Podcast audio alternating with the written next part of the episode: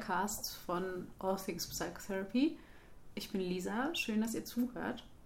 Heute wollen wir über die Berufspolitik sprechen und damit natürlich auch über das neue Gesetz. Wenn ihr da einen guten Überblick zu, zu wollt, dann hört in die letzte Folge rein von Conny und Micha, die interviewen da Frau Dr. Silvia Schneider. Da kriegt man einen sehr guten Überblick über die Änderungen, die mit dem Gesetz so kommen. Ich bin heute nicht alleine, sondern zusammen mit der Ellie, die ich euch gleich noch genauer vorstelle. Und wir sprechen mehr über die Veränderungen im Gesetz, die wirklich mit der Ausbildung zu tun haben. Viel Spaß! Heute bin ich nicht alleine, sondern zusammen mit Ellie von der PIA-Vertretung NRW. Hi, freut mich hier zu sein. Schön, dass du da bist. Ich habe euch Ellie zu diesem Thema eingeladen, weil sie viel mehr über Berufspolitik weiß als ich und euch deswegen auch viel mehr über das Aktivwerden als PIA erzählen kann. Ellie ist nämlich schon seit Anfang ihrer Ausbildung 2018 als PIA aktiv. Und mittlerweile kann man sagen, bist du so ziemlich tief in den Wirrwarr der Berufspolitik eingestiegen. Tief gefangen. Und jetzt bist du gerade Landessprecherin von PIA NRW. Genau. Und du bist auch im Berufsverband BVVP Westfalen-Lippe aktiv. Ja. Einmal im Vorstand und dann noch auf Bundesebene im Jungen Forum. Ellie ist in dem Zusammenhang ziemlich viel für PIA und unterwegs, zum Beispiel auf Demos oder du sprichst viel mit Politikern auf Veranstaltungen, zum Beispiel äh, mit den Berichterstattern von verschiedenen Parteien, die an der Gesetzesentwicklung beteiligt sind. Du hast ja auch die erste bundesweite PIA-Konferenz organisiert, die war jetzt im Mai 2000. Und dann bist du auch noch auf Demos oder du gehst teilweise an Unis und erzählst da was über Berufspolitik. Wie hat das alles angefangen? Also wie bist du aktiv geworden? Mm, ich habe im Oktober 2017 mit meiner Ausbildung angefangen, also mit der praktischen Tätigkeit. Mhm. Spätestens so Dezember, Januar habe ich gemerkt, dass das wirklich schwer zu ertragen. Ähm, also die Ausbildungsbedingungen, der Job an sich hat mir total viel Spaß gemacht und ich war vorher schon immer sehr aktiv in der Fachschaft und habe dann ähm, über einen Kontakt zu einem ehemaligen Mitarbeiter oder einem ehemaligen Kollegen aus der Uni ähm, davon gehört, dass man sich in irgendeiner Form organisieren kann und auch Kontakte bekommen zu Leuten, die aktiv sind. War dann als Gast eigentlich nur beim PIA-Forum. Das findet halbjährlich halt statt mit allen Vertretern aus Nordrhein-Westfalen von den Instituten und Vertreterinnen. Und ähm, habe da dann sehr, sehr laut geschimpft und so bin ich in die PIA-NRW-Vertretung mhm. gewählt worden. Ja. Und ähm, ab da hat das sehr, sehr schnell Fahrt aufgenommen, dass Kontakt zu Verdi entstanden ist, dass ich im BVVP sehr schnell herzlich aufgenommen wurde und immer aktiver wurde und ja, seitdem geht's rund. Und das heißt, wusstest du in der Uni-Zeit schon, wie die Bedingungen werden würden? Also wenn du da schon so aktiv warst? Ich habe gedacht, dass ich das weiß, ja. Okay. Ähm, also ich, ich, bin nicht völlig uninformiert in die Sache gegangen, aber ich glaube, das geht vielen Pia so, dass sie am Anfang denken, ich weiß, was auf mich zukommt. Mhm.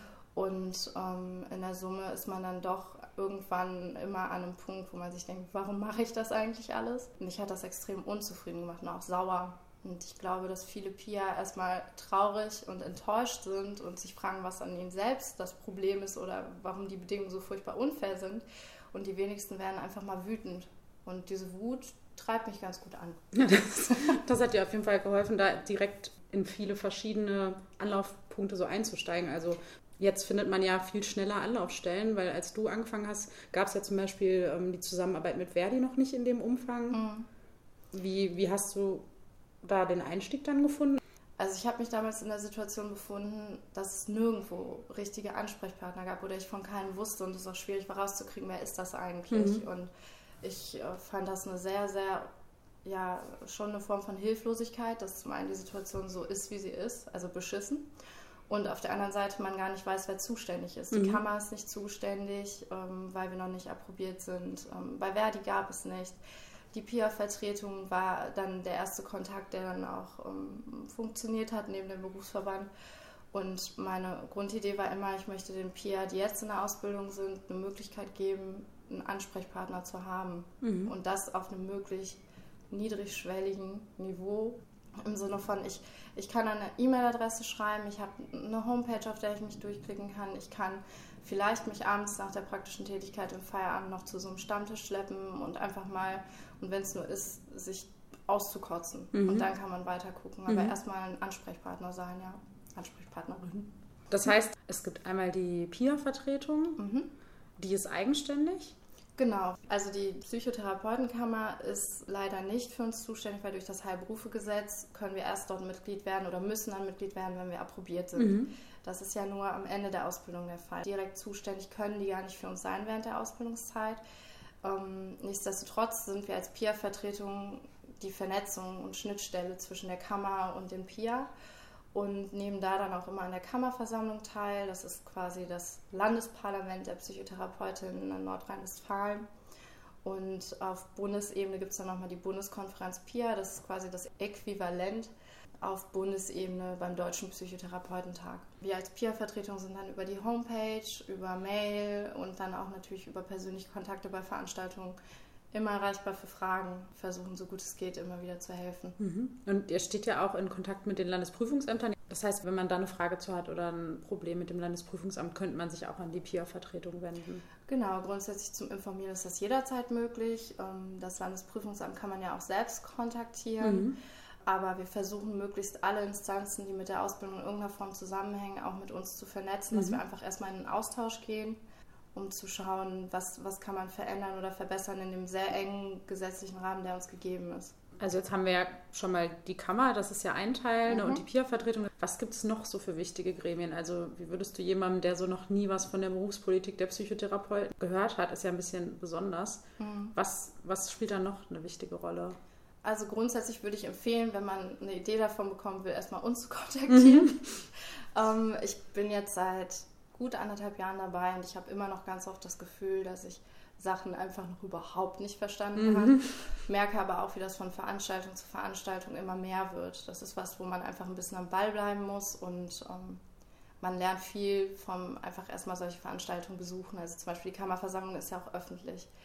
Ein ganz wichtiger Faktor war auch der Berufsverband. Also ich bin im BVVP recht früh sehr herzlich aufgenommen worden und es ist eine hohe Bereitschaft, den Nachwuchs zu fördern und auch Verantwortung zu übernehmen für die kommenden Generationen, weil man weiß, dass das ja die Zukunft des Berufsstandes einfach nun mal ist. Mhm. Und um, ähm, deswegen der Berufsverband ist da auch eine ganz wichtige Säule, dass ich einfach Ansprechpartner, ein Netzwerk habe, wo man auch wirklich was bewegen kann. Die meisten Berufsverbände sind kostenlos für PIA, also mhm. also die Mitgliedschaft, das wird erst mit Approbation kostenpflichtig. Ähm, deswegen empfehle ich jeder Pia, wo es kostenlos ist, einfach reinzuschnuppern. Und dann muss man schauen, welcher Berufsverband vielleicht den eigenen Interessen am ehesten entspricht. Es gibt natürlich auch Fachverbände und ähm, also ich bin in einem integrativen Berufsverband, das mhm. heißt ärztliche und psychologische Psychotherapeuten sind in einem Berufsverband, weil ich grundsätzlich glaube, dass die Kooperation besser wird, wenn wir miteinander arbeiten mhm. und nicht gegeneinander. Ja. Und das heißt, dann gibt es noch viele andere Berufsverbände, die irgendwie zum Beispiel nur für psychologische Psychotherapeuten genau. ausgelegt sind. Oder? Also es gibt einen riesigen Buchstabensalat aus Berufsverbänden. Ähm, das, es gibt einen Wikipedia-Artikel, wo man die alle nachschauen okay, kann. Gut. Ähm, es sind unfassbar viele Buchstaben, unfassbar viele Schwerpunkte und eigentlich ist für jeden was dabei, glaube ich. Ein weiterer wichtiger Kooperationspartner ist für uns auch Verdi. Weil wir uns sehr lange die Frage gestellt haben, wer kann denn vor Ort in den Kliniken auch helfen, also bei wirklich arbeitsrechtlichen Fragen. Natürlich gibt es da auch Unterstützung vom Berufsverband, aber so eine richtig gewerkschaftliche Organisation von PIA gibt es nicht. Mhm. Und PIA kommen jetzt immer mehr und mehr bei Verdi auf dem Schirm, also vor allem durch die Vorreiter aus Köln, also schöne Grüße ans PIA-Bündnis Köln. Mhm.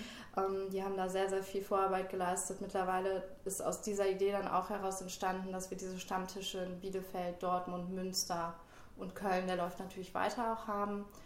Ähm, Verdi bietet eine Rechtsberatung ab einem bestimmten Zeitpunkt, nach drei Monaten Mitgliedschaft. Mhm. Die Beiträge sind äh, am Einkommen orientiert, was für PIA natürlich eigentlich immer nicht viel sein mhm. kann dann. Und ähm, auch da bieten wir mittlerweile Vernetzungsschnittstellen an, wie zum Beispiel diese erste landesweite PIA NRW-Konferenz. Mhm. Also sie war ja auch bei, bei Verdi dann da. Genau, Verdi. die war bei Verdi in Düsseldorf. Ja. ja. Und ähm, Verdi sorgt ja auch bei manchen Stammtischen für die Räumlichkeiten, ne? also dass mhm. man sich da treffen kann. Genau, das ist auch noch ähm, eine gute Sache, dass wir da die Räumlichkeiten nutzen dürfen. Und wir sind in engem Kontakt mit einem ähm, tollen Gewerkschaftssekretär, der uns da auch betreut und planen munter weiter. Ja. Ähm, wenn ich jetzt als Pia aktiv werden will oder mich auch einfach nur mit anderen Pias vernetzen will, was für Veranstaltungen gibt es da so in nächster Zeit oder wo könnte ich generell dann suchen? Der einfachste Kontakt ist natürlich erstmal übers Internet. Mhm. Wir haben eine Homepage, pia-nrw.de. Mhm. Man kann uns auch jederzeit eine E-Mail schreiben. Dann verweise ich sehr gerne auf die lokalen Stammtische, das heißt in Münster, Bielefeld, Köln und Dortmund. Ähm, in Dortmund, den mache ich ja mit einer Freundin zusammen selbst. Da ist einfach die Möglichkeit, kommt einfach vorbei, guckt euch das an. Das ist halt eine Möglichkeit, einfach auch direkt vor der Haustür vielleicht einen Kontakt zu knüpfen. Mhm. Wie wäre das jetzt für, für Pia, die quasi nicht aus NRW kommen? Also wir haben ja in NRW Glück, dass es mittlerweile echt viele Stammtische gibt ja. und die Pia-Vertretung auch neu aufgesetzt wurde. Wenn ihr aus irgendeinem Grund Pia NRW ähm, bei Google nicht findet, könnt ihr, oder wenn ihr aus anderen Bundesländern kommt, dann ähm, schreibt Ausings Psychotherapy gern auf allen sozialen Medien, wo ihr uns findet, dann leiten wir euch da weiter. Gibt es auch in anderen Bundesländern Stammtische oder... Ja, also es gibt verstreut auf verschiedene Großstädte Stammtische. Mhm. Die Berliner Pia sind ja auch total ja. aktiv mit den Charité-Protesten. Das wäre eine Möglichkeit. Natürlich hat jede, ähm, jedes Bundesland auch Pia-Sprecher als mhm. Pia-Vertretung. Also ich mache das ja auch nicht alleine, wir sind zu dritt. Und auch die kann man kontaktieren. Meistens findet man die Kontaktdaten auf den Seiten der Kammern. Ja. Mhm. Genau, und was ich nochmal ans Herz legen würde für ähm, eine bundesweite Vernetzung ist das PIA-Politiktreffen. Mhm. Das organisieren wir auch mit. Das ist der 29. September 2019. Das findet in Frankfurt statt. Hm, man findet alle Infos auch auf der Homepage.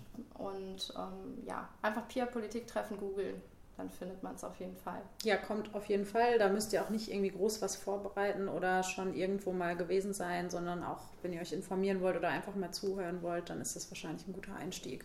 Genau. Warum würdest du sagen, ist es überhaupt wichtig, als Pia sich zu vernetzen oder aktiv zu werden? Ich glaube, viele Pia sehen sich selbst so in einer Einzelkämpferrolle. Man ist oft, sind es nur sehr wenige Pia in einer Klinik, also es kommt natürlich auf die Größe an, aber gerade in der praktischen Tätigkeit kennt, glaube ich, jede Peer dieses Gefühl, auf sich allein gestellt zu sein.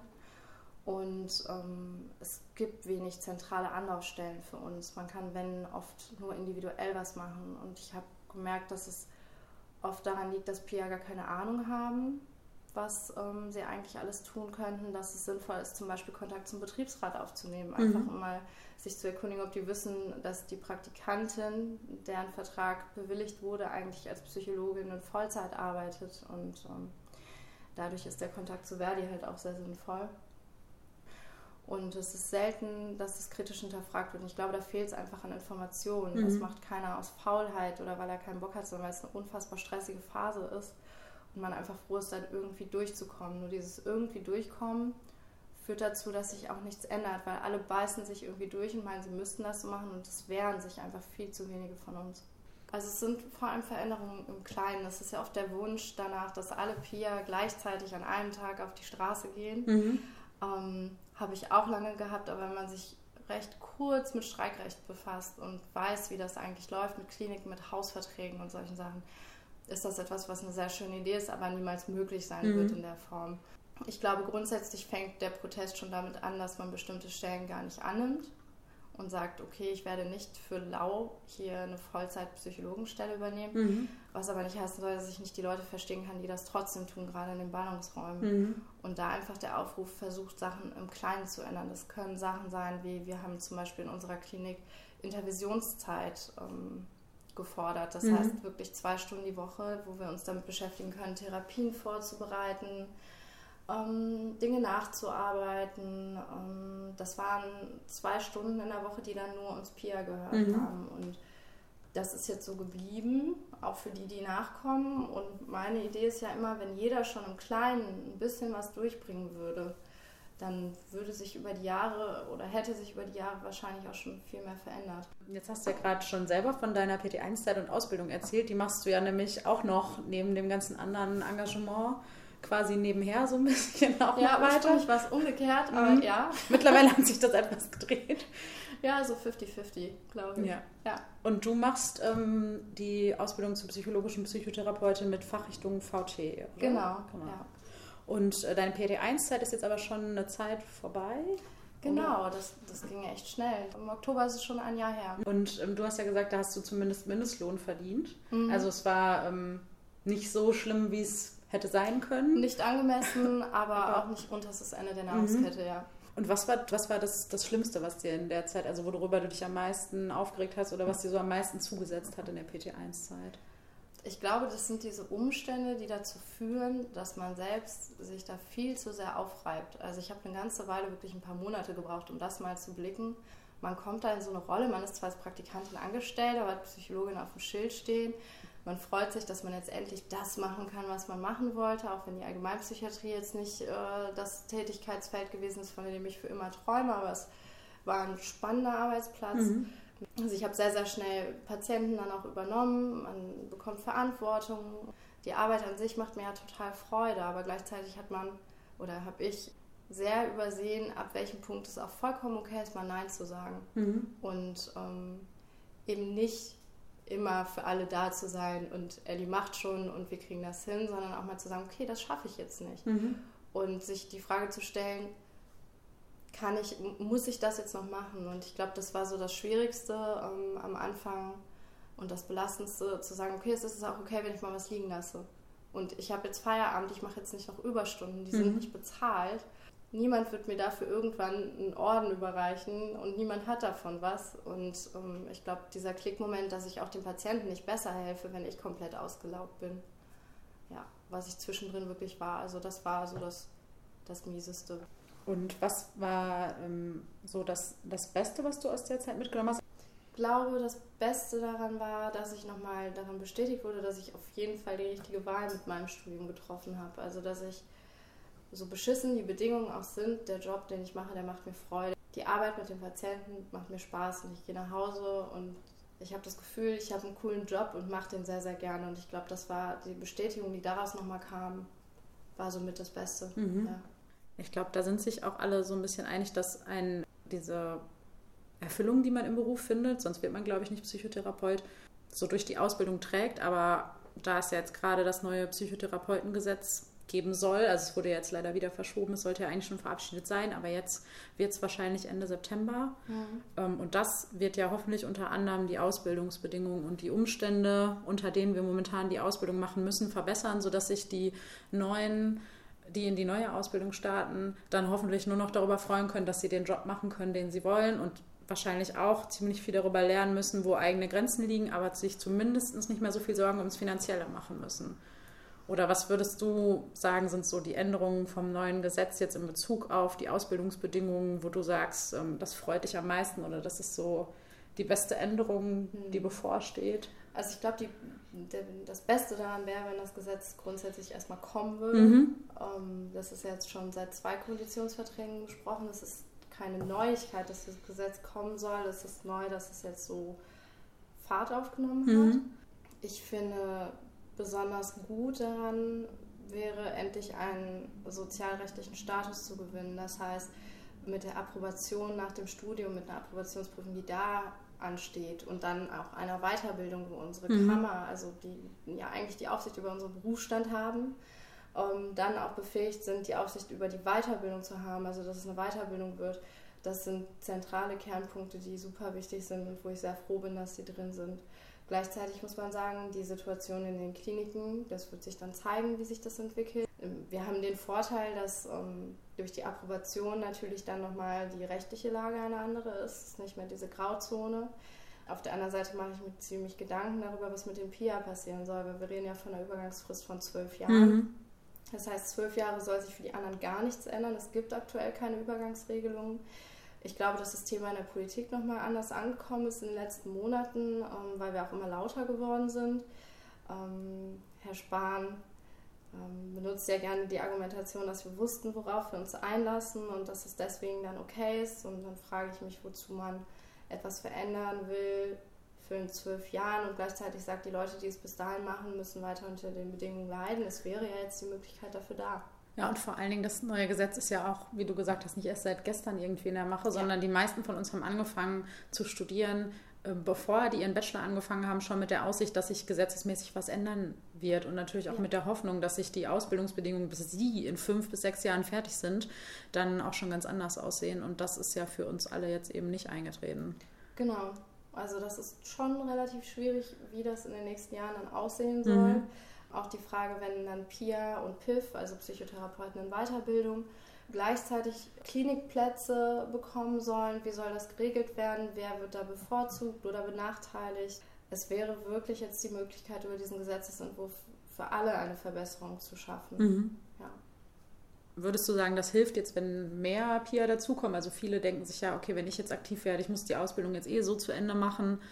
Das heißt, wenn ich jetzt aktiv, selber aktiv werde als PIA oder irgendwo auf Demos gehe, dann hilft mir das selbst nicht unbedingt. Also es kann natürlich sein, je nachdem an welchem Punkt man ist, wenn man zum Beispiel im Studium ist. Ähm, auch da ist ja die Frage, wie, wie der Übergang geregelt werden soll. Mhm. Ähm, dann kann einen das durchaus noch betreffen. Gleichzeitig denke ich mir aber auch, also mich wird der ganze Kram, den ich gerade mache, nicht mehr betreffen. Man muss jetzt nicht so viele Sachen machen und wenn die PIA sich schon mehr informieren würden und Infos holen würden und ähm, schauen, kann man was ändern und nicht einfach diese Scheuklappen auf, ich will alles gut machen, ich will meine Leistung bringen, ich will eine tolle Ausbildung haben und ähm, ob ich mich dafür verschulde, ob wir Omas Erbe aufbrauchen oder ich noch Samstagabends im Café jobben muss, das, das ist nicht okay. Das muss man nicht machen. Und die Reform wird nicht alles ausbügeln. Selbst wenn wir eine perfekte Reform backen könnten, wird es sich nicht alles dadurch verbessern. Und ich glaube, die Eigenverantwortung, also das ist eigentlich so mein Appell auch an die PIA. Ihr, ihr habt noch andere Möglichkeiten. Ihr müsst euch nur Hilfe suchen und nachfragen, wie die Wege sind. Mhm. Aber ähm, auch in der eigenen Klinik kann man ähm, Dinge bewegen, wenn man einfach den Mund aufmacht. Die Angst, die dahinter steht, um die Stelle, um Unterschriften und Anerkennung, das kann ich alles sehr gut nachvollziehen. Gleichzeitig sich erstmal erkundigen kostet nichts und schadet nicht und ähm, wir sind dafür gerne jederzeit da. Ja, finde ich ein sehr gutes Schlusswort. Kommt zu den Stammtischen und guckt, was so möglich ist. Ja. Würde ich sagen. Oder kommt zum Pia-Politik-Treffen in Frankfurt, falls ihr nicht aus NRW seid. Wenn ihr nicht aus NRW seid und wissen wollt, ob es bei euch in der Nähe einen Stammtisch gibt, wie gesagt, schreibt entweder der PIA-Vertretung NRW oder auf allen Social Media Kanälen, die zur Verfügung stellen, stehen All Things Psychotherapy. Wir leiten euch dann an Ellie und die anderen Vertreter in, von PIA NRW weiter. Falls noch irgendwie Fragen übrig bleiben, schreibt auch gerne, dann würde ich die auch an Ellie weiterleiten äh, oder im nächsten Podcast beantworten, je nachdem, äh, wie viel da zusammenkommt. Macht's gut. Tschüss.